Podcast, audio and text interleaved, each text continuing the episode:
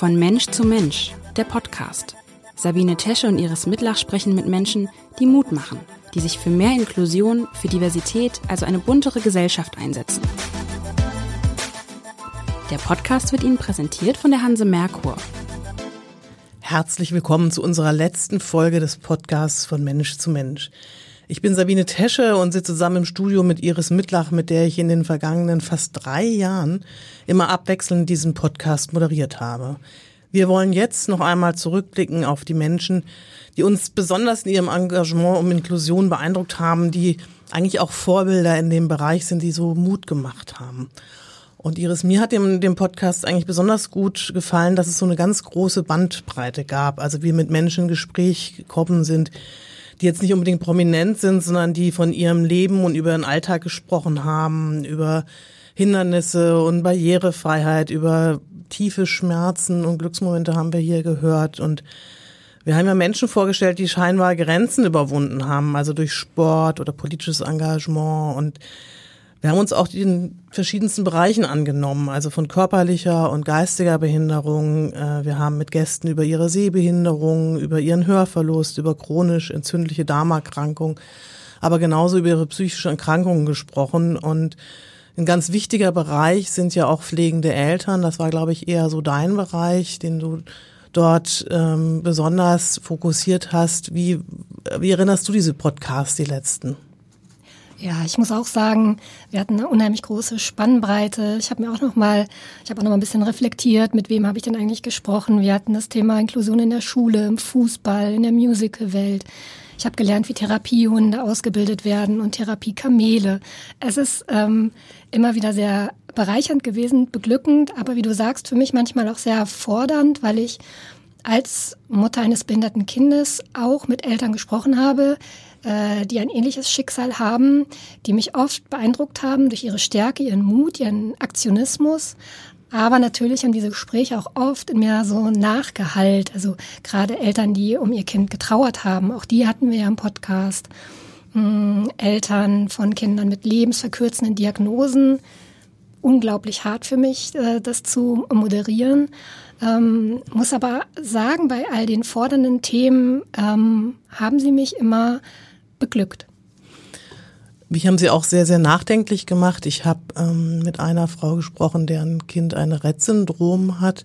Das bedeutet, dass das sich im Prinzip rückwärts entwickelt, also vorher einige Fähigkeiten gehabt hat und dann immer weniger konnte, immer weniger laufen, gar nicht mehr sprechen und das fand ich sehr ähm, beeindruckend, wie diese Mutter aber ähm, sich so liebevoll auch gekümmert hat, wie sie trotzdem ganz viele Glücksmomente, diese Kleinigkeiten, die immer mal wieder im Alltag ähm, auftauchen, wie sie das sozusagen als, als, als Positives auch genommen hat und dieses, ähm, was man dann immer so sehr schnell denkt, glaube ich, wenn man nicht betroffen ist, dieses Ich könnte das nicht. Das mhm. gab es bei uns nicht. Das wird mir gerade so klar, weil wir wirklich offen gesprochen haben und eingetaucht sind in die Welt und nicht nur bei den pflegenden oder verwaisten Eltern, im Grunde bei jedem Gast.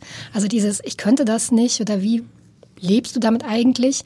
Mm, das gab es so gar nicht. Wir haben uns eigentlich immer auf Augenhöhe getroffen, oder? Das fand ich auch ganz, ganz wichtig. Also ich habe mich auch immer sehr stark vorbereitet ähm, auf diese Fälle und ähm, auch hinterher gehört, ja, Sie sind ja so gut vorbereitet gewesen. Das, das war mir eben auch, auch ganz, ganz wichtig. Also ich ähm, habe mir das immer vorstellen können, wie es ist. Also ich habe ähm, ganz früh auch schon ähm, in meiner Berichterstattung über Menschen mit Behinderung gesprochen und habe da auch relativ viel Erfahrung mit. Und ähm, für mich ist es auch ganz wichtig gewesen, dass diesen, diesen äh, Podcast zu machen, weil wir wirklich auch für mehr Inklusion in dieser Stadt kämpfen müssen und diese Menschen vorstellen auch, die, die die selber dafür betroffen, davon betroffen sind auch. Und ich habe sie auch immer mal wieder gefragt, du ja auch, ähm, wie das läuft mit der Inklusion. Ne? Ist das wirklich schon gut vorangeschritten in Hamburg oder ähm, was muss noch gemacht werden? Ja, ich habe das mal sehr bewundert bei dir, auch mit deiner ganzen Vita, äh, weil ja Menschen mit Behinderung oder auch die, die für Inklusion kämpfen, brauchen einfach Allies. So heißt es ja immer. Menschen, die sie begleiten und die dasselbe wollen wie sie auch, obwohl sie es jetzt gar nicht, obwohl ihr Lebensglück und ihr Erfolg jetzt nicht unbedingt davon abhängen, ob wir eine inklusive Gesellschaft haben oder nicht. Aber du bist ja auch eine von denen, die sagt, ja, genau das möchte ich. Und ich möchte nicht, dass es so bleibt, sondern sich immer weiter in eine gewisse Richtung entwickelt. Ja, was mich immer so ein bisschen äh, traurig gemacht hat, dass es, ähm, das haben wir hier auch ähm, vorgestellt, immer so Leuchtturmprojekte gibt. Also Inklusion heißt ja auch, dass Menschen mit Behinderung sichtbar sind in dieser Stadt und ähm, da gibt es einiges, wie jetzt in der Hafen City, wo es äh, von äh, Leuchtturm e.V. so ein inklusives Projekt gibt, auch wo Menschen mit und ohne Behinderung zusammenleben. In Alsterdorf wird das gelebt, aber sonst so finde ich das nicht sehr sichtbar in der Stadt. Und da würde ich mir wünschen, dass es viel mehr ist, äh, dass viel mehr ähm, Menschen mit Behinderung unter, ne, also sich sozusagen in, nicht nur in irgendwie in, Wohnprojekten leben, sondern eben ähm, überall in der Stadt verteilt ähm, es diese Projekte gibt. Also nicht nur in diesen kleinen, also jetzt Alsterdorf und Hafen City, sondern viel, viel mehr in der Stadt. Das würde mich schon sehr freuen, ja. Ja, und das auf runtergebrochen auf andere Bereiche, dass einfach überall in der Schule mal Kinder mit Behinderung sitzen, ähm, dass es sie in jeder Schulklasse gibt, dass sie überall im Stadion sitzen können und nicht nur auf der Behindertentribüne. Ne? All diese äh, Perspektiven haben wir ja eingenommen. Das mhm. fand ich immer wieder spannend und es war sehr abwechslungsreich. Das ist richtig. Ich erinnere jetzt, das hat einen Fall, der mich tatsächlich auch sehr betroffen gemacht hat. Ähm, und zwar ist das ein, ähm, eine, eine Frau in meinem Alter, ähm, deren Mann dement geworden ist mit 50. Und ähm, der musste dann eben auch schweren Herzens, musste sie ins, ins Pflegeheim abgeben, weil äh, der aggressiv geworden ist gegenüber seiner seinen Kindern und ähm, sich nicht mehr losgelaufen ist und sich nicht mehr orientieren konnte. Und ich habe das jetzt gerade erlebt, auch in meiner näheren Bekanntenkreis, ähm, dass so ein ähm, genau äh, die Mutter beziehungsweise die Ehefrau äh, ein, ein Ehemann hat, der dement geworden ist. Und das finde ich auch so, das war eben auch so die Spannbreite, dass wir jetzt nicht nur Menschen mit, ne, mit einer körperlichen oder Behinderung vorgestellt haben, sondern eben auch weitergegangen sind, weitergespannt haben, den Kreis eben auch zu Demenz ne, oder Senioren. Ich weiß, du hast da zum Beispiel vorgestellt, wie man mit Senioren spielen kann. Ähm, das war so ein äh, Bewegungsspiel, glaube ich. Ich erinnere, das ist, ganz am Anfang war das auch. Ne? Genau, ein Hamburger Startup, das äh, Videogames für Senioren und Pflegeheime entwickelt hat, weil ihr Punkt war, ähm, das Recht auf Spielen hat man ein Leben lang. Das haben nicht nur die Kinder. Und das wird ja super gut angenommen. Also ja, ein, ein stimmt, ein, das war eine der ersten Folgen. Und ich erinnere mich auch an einen Gast, Sebastian Koch, der selber ähm, ein junger Redakteur ist in Mannheim und stottert. Auch das hatten wir äh, in der Sendung und es war für mich eine große Herausforderung, weil ich, äh, ich weiß das noch, in der Vorbereitung. Ähm, ich wollte nichts falsch machen. Ich wollte keine falsche Frage stellen und habe dann gedacht, oh, mh, mm, genauso ist vielleicht manchmal das Gefühl von Menschen, die nicht wissen, wie sie sich Menschen mit Behinderungen nähern sollen. Also sie wollen nichts falsch machen. Äh, und dann habe ich gedacht, oh, jetzt sitze ich hier auch mal. Das Gespräch war toll. Ich habe gleich am Anfang auch gefragt, wie soll ich es machen? Ähm, dich ausreden lassen oder dir raushelfen? Da war die Antwort ganz klar, nein, bitte immer ausreden lassen. Und dann lief das so. Aber das war auch toll. Und was wir eben auch angesprochen haben, waren Tabuthemen. Also zum Beispiel, ähm, ich habe mit einem äh, jungen Mann gesprochen, Johnny Grasser, ähm, der an, an sich erstmal eigentlich eine ganz, ganz positive Geschichte hat. Der hat eine Tetraspastik, aber überwindet scheinbar Grenzen. Und ähm, der ist gerade erst letztens auf den Zuckerhut hochgeklettert mit einer Mannschaft. Der ist äh, fährt Ski, der äh, ist mit seinem Rollstuhl vom 10-Meter-Brett gesprungen. All das auch ist echt eine beeindruckende Persönlichkeit. Aber er sagt eben auch, was meine größte Schwierigkeit ist, ist ähm, einen Partner oder eine Partnerin zu finden. Und das ist auch wieder ein Teil von fehlender Inklusion. Das ist wirklich, er sagt, das ist gar nicht so, dass sich Frauen interessieren sich schon vielleicht für ihn, aber es ist eher das Umfeld, das dann komisch guckt und das dann sich das gar nicht vorstellen kann, wie man mit einem Menschen mit so einer körperlichen Beeinträchtigung zusammen sein kann, ob das alles funktioniert und das fand ich, ähm, diese Offenheit, dass er auch darüber geredet hat, das müssen wir auch. Ne? Also Sexualität ist ein ganz wichtiger äh, Themenbereich, denke ich, den wir da angesprochen haben und den du auch äh, zum Beispiel mit der Schatzkiste ähm, als Podcast hattest, wo es eben genau darum geht, um so eine Dating-Plattform. Da erinnere ich mich sehr, sehr gerne dran. Das war so ein schöner Podcast. Allerdings vier Gäste an einem Mikrofon und ich auf der anderen Seite. Ich glaube, das war nachher für den Ton auch eine Herausforderung, das alles zu schneiden und hinzubekommen. Aber großartig. Genau, die Schatzkiste. Und ich erinnere mich an unsere, an unseren ersten Gast, genau in diesem Studio übrigens, haben wir sie empfangen, Edina Müller. Mhm. Die ja Mutter, also die ähm, querschnittsgelähmt ist ähm, und äh, Mutter eines Sohnes. Und äh, ich erinnere mich auch an das sehr, sehr äh, lebhaft noch an das Gespräch, wo wir sie gefragt haben, weil sie ja erzählt, es gibt eigentlich keine Wickelkommoden mhm. für Mütter, die im Rollstuhl sitzen. Und es gibt ganz wenig, was überhaupt ähm, für uns im Angebot ist. Und sie hatte sich da sehr gewundert. Und dann habe ich auch gedacht, ja, auch da schaut man eigentlich gar nicht hin. Na gut, das war für uns dann ein eine Motivation zu gucken, was gibt es eigentlich für Hilfsmittel für Menschen mit Behinderung. Es gibt ja inzwischen Kameras für Blinde und ähm, ganz besondere Rollstühle und ähm, solche Sachen haben wir dann auch. Ähm, also wir haben ja nicht nur mit Leuten gesprochen, die äh, pflegend waren oder die selber behindert waren, sondern auch die eben ähm, da Hilfsmittel mit, um die, die, das Leben zu erleichtern, auch ähm, vorgestellt haben hier bei uns. Ja, wir hatten zwei Mütter zu Gast, äh, die ein Portal entwickelt haben für Kinderhilfsmittel. Ganz neben ihren eigentlichen Jobs und ihrer äh, Pflegetätigkeit haben die das auf die Beine gestellt. Das ist bis heute das einzige und größte Portal, wo sich pflegende Eltern äh, informieren können. Fini Fuchs für mich war das damals eine, ähm, ja, wirklich auch eine beeindruckende Leistung, die die beiden da präsentieren konnten. Da kommen wir auch wieder dazu, also Hilfsmittel, das ist ja auch so ein Thema, ähm, wo Krankenkassen oftmals ähm, Leistungen verweigern, die eigentlich rechtens sein sind. Ähm, da haben wir intensiv und da waren wir beide, das war auch der einzige Podcast nochmal, den wir zusammengeführt haben, wo wir mit Karen Stumpf von Leben mit Behinderung darüber gesprochen haben, wie schwer Krankenkassen es manchmal Menschen mit Behinderung machen, ähm, in, indem sie eben vielleicht auch berechtigte Hilfsmittel, wenn der Antrag nicht hundertprozentig äh, richtig, äh, was ja gar nicht so leicht ist, ausgefüllt ist, ablehnen und ähm, ich manchmal wirklich wütend bin, weil manche Krankenkassen wirklich das zahlen, andere nicht, ist ein bisschen unberechenbar und sie damit wirklich den belasteten Familien nochmal so viel mehr Arbeit aufhalsen und wir dann auch wirklich sehr dafür geworben haben, dass man in einen, wenn man ne, sehr darauf angewiesen ist, unbedingt äh, an einem so Verein wie Leben mit Behinderung ähm, Mitglied sein sollte, um die haben eine Rechtsabteilung, die können alle Ansprüche und Widersprüche nochmal ähm, revidieren. Ja, das ist der Punkt. Die Krankenkassen verhalten sich so, aber sie sind damit meistens nicht im Recht. Was sich nur leider erst Jahre später herausstellt, wenn diese Fälle vor Gericht landen, vor Sozialgerichten und das Hilfsmittel dann doch ähm, von den Krankenkassen akzeptiert werden muss, also verordnet werden muss.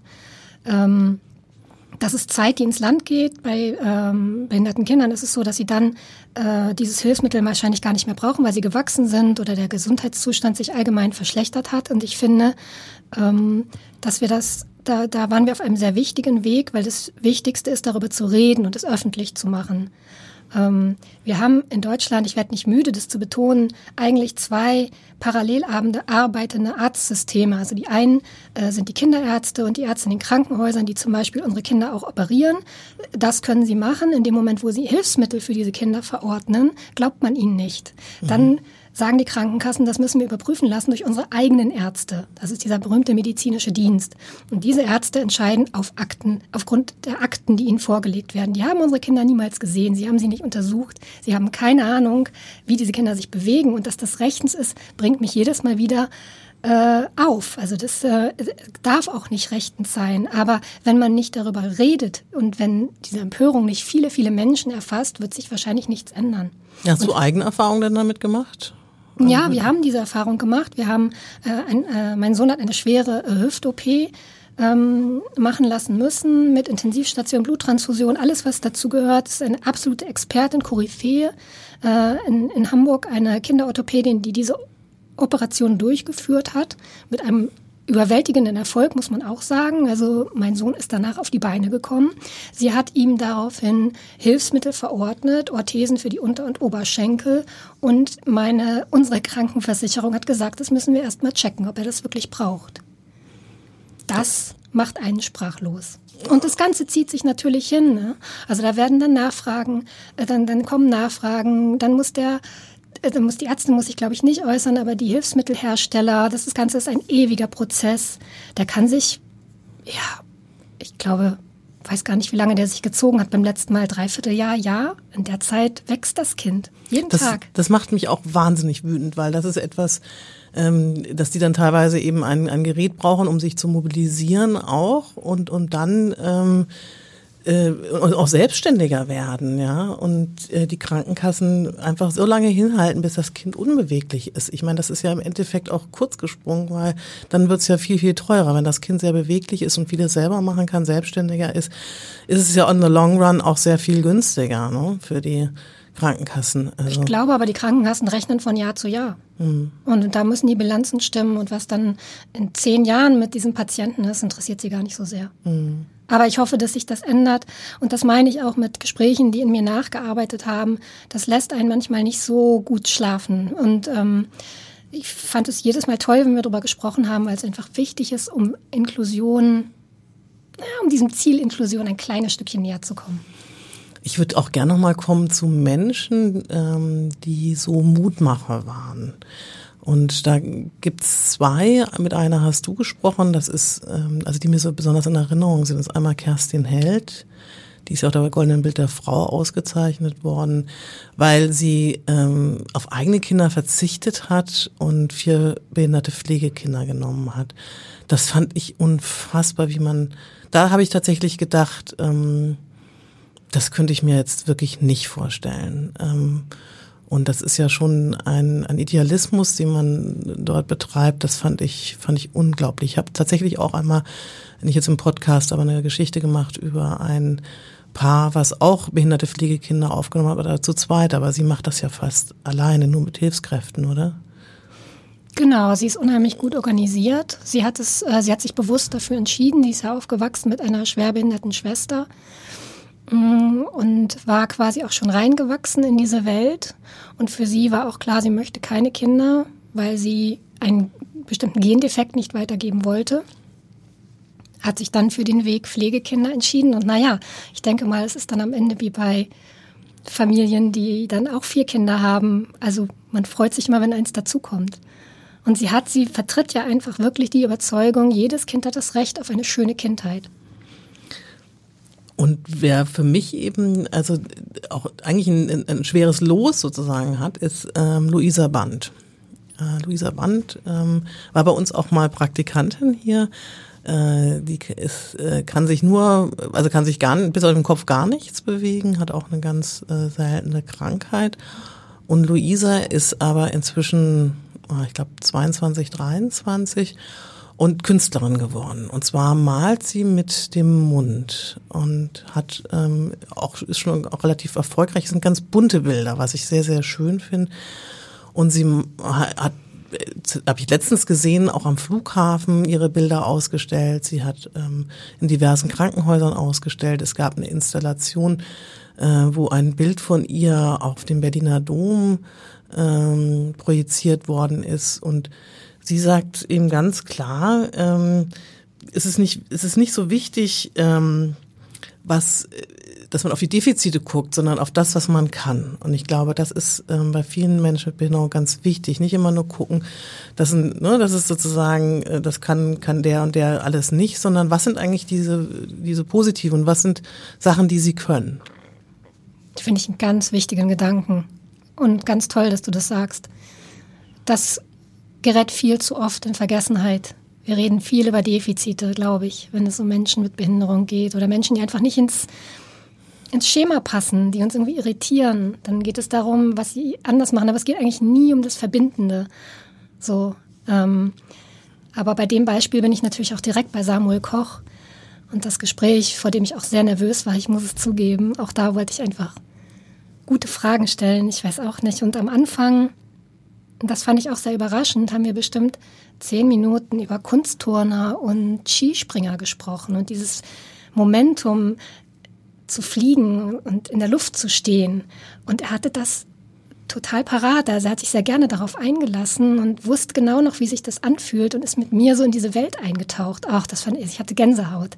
Ein ganz äh, intensiver Moment. Der ist inzwischen auch verheiratet, oder? Ja, ganz Wundervolle Frau. Hm? Und hat er denn äh, Erfolg als, also er ist ja, glaube ich, Schauspieler und ähm, geht auf die Bühne oder sonst irgendwas. Läuft das einigermaßen oder? Der ist sehr erfolgreich, also als Buchautor, Bestsellerautor, als festes Ensemblemitglied, äh, ich glaube am Staatstheater Mannheim.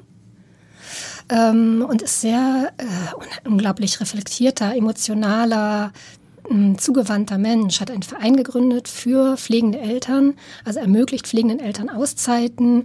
Der hat, äh, als der Ukraine-Krieg äh, begonnen hatte, hat er einen Fahrservice äh, auf die Beine gestellt mit seiner Mutter selber als Fahrerin. Die haben Menschen mit Behinderung aus der Ukraine geholt, mitten in den Gefechten.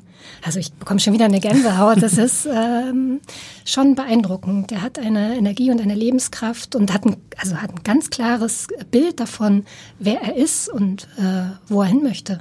Wahnsinn, ja. Ich habe ja tatsächlich auch im letzten Gespräch, ähm, auch wegen Samuel Koch, weil das eben um Schauspielerei ging, ähm, ein Gespräch geführt mit einem ähm, Schauspieler oder angehenden Schauspieler, Jan Kampmann, der, ähm, dem haben wir vom Hamburger Abendblatt hilft, unserem ähm, Abendblattverein, auch einen Teil seiner Ausbildung, Schauspielausbildung finanziert. Und der sagt, es gibt tatsächlich jetzt einen totalen Bedarf an, also auch in dieser ganzen Diversitätskampagne, ähm, die jetzt da ist, ein Bedarf an behinderten Schauspielern oder Schauspielern mit einer Behinderung. Und dass die Castingagenturen wie wild suchen ähm, nach Menschen, die in irgendeiner Form schon ausgebildet sind. Von daher kann ich mir vorstellen, dass eben jemand wie Samuel Koch, der das ja auch schon durchgemacht hat, da eine ganz gute Chance auch hat. Ne? Ja, äh, auch ein sehr wichtiger Punkt. Menschen mit Behinderungen, die wir in Filmen gesehen haben bisher, waren ja nie behindert. Also wenn man überlegt, Rainman, ähm, Vorstadtkrokodile oder auch Menschen, die stottern. Das sind ja keine stotternden Schauspieler, die dafür engagiert wurden, sondern Menschen, die sich das Stottern angeeignet haben. Schon irre eigentlich. Ne? Ja, heutzutage geht das nicht mehr. Ne? Darfst du nicht machen. Ne? Und das ist ein toller Gedanke, weil offensichtlich sind wir doch schon ein Stückchen vorangekommen. Man denkt ja mal, wir kommen nicht vom Fleck, aber doch, in dem Falle schon. Wenn man jetzt nochmal so zum Abschluss ähm, drüber redet, es ist äh, Inklusion, also ich, ich, ich denke auch, also Inklusion kann noch weiter gehen. Äh, wir müssen noch sehr, sehr viel machen. Trotz allem, finde ich, ähm, ist Deutschland ein Land, ähm, in dem man froh sein kann zu leben, wenn man ein Mensch, glaube ich, mit Behinderung ist, weil es eben doch doch sehr viel mehr ähm, ermöglicht als bei in, in vielen anderen Ländern. Also weil es eben doch äh, mehr Leistung gibt, weil es doch eben ein Bemühen drum gibt, äh, Menschen zu sehen, weil es eine Gesetzgebung jetzt gibt, die das auch vorschreibt. Ähm, ich würde mir natürlich wünschen, dass es noch viel mehr auch in, in Firmen ähm, Menschen mit äh, Behinderung gibt und man eben nicht mehr eine Strafabgabe geben kann, um das zu verhindern. Aber Jetzt nochmal für dich so als ähm, tatsächlich pflegende Mutter und Moderatorin dieses, dieses Podcasts. Würdest du sagen, es ist doch ganz gut, hier in Deutschland zu leben oder bist du eigentlich mehr frustriert? Also natürlich hilft dieser Vergleich. Ähm, wir haben sehr enge Freunde, die wir in Hamburg kennengelernt haben, die aus Indien stammen, auch wieder nach Indien zurückgekehrt sind in der Pandemie. Die haben natürlich mit großen Augen geschaut, was hier alles für Menschen mit Behinderung, Kinder mit Behinderung oder schwerkranke, schwer erkrankte Kinder gemacht wird. Ja, das hilft schon. Ich finde aber, dass Deutschland sich das in auch Hamburg in vielen Dingen viel zu leicht macht. Also wir haben die UN-Behindertenrechtskonvention ratifiziert und umgesetzt wird sie einfach nicht. Und wir haben keine Barrierefreiheit. Man könnte sie gesetzlich verordnen, ne, dass Menschen mit Behinderung einfach überall Zugang hätten und Zugang haben, äh, in jeder Apotheke, in jeder Arztpraxis, in das Restaurant, in das sie gerade gehen möchten. Wir haben keine Inklusion in Schulen bislang. Ähm, insofern ist das so im täglichen Leben eher ein frustrierendes Gefühl, wenn ich an Inklusion denke. In der Tat hilft aber manchmal auch eine E-Mail oder ein Gespräch mit unseren indischen Freunden zu sagen, Mensch, komm, so schlecht ist das alles auch hier natürlich nicht. Ich glaube, das war ein ganz gutes Abschlusswort und ähm, ja, vielen Dank dir für drei Jahre mit diesem Podcast. Danke dir, Sabine. Und ich danke auch allen, die uns zugehört haben und uns treu geblieben sind. Dieser Podcast wurde Ihnen präsentiert von der Hanse Merkur. Weitere Podcasts vom Hamburger Abendblatt finden Sie unter abendblatt.de slash podcast. Hier finden Sie auch alle aktuellen Podcast-Themen und unseren neuen Podcast-Newsletter.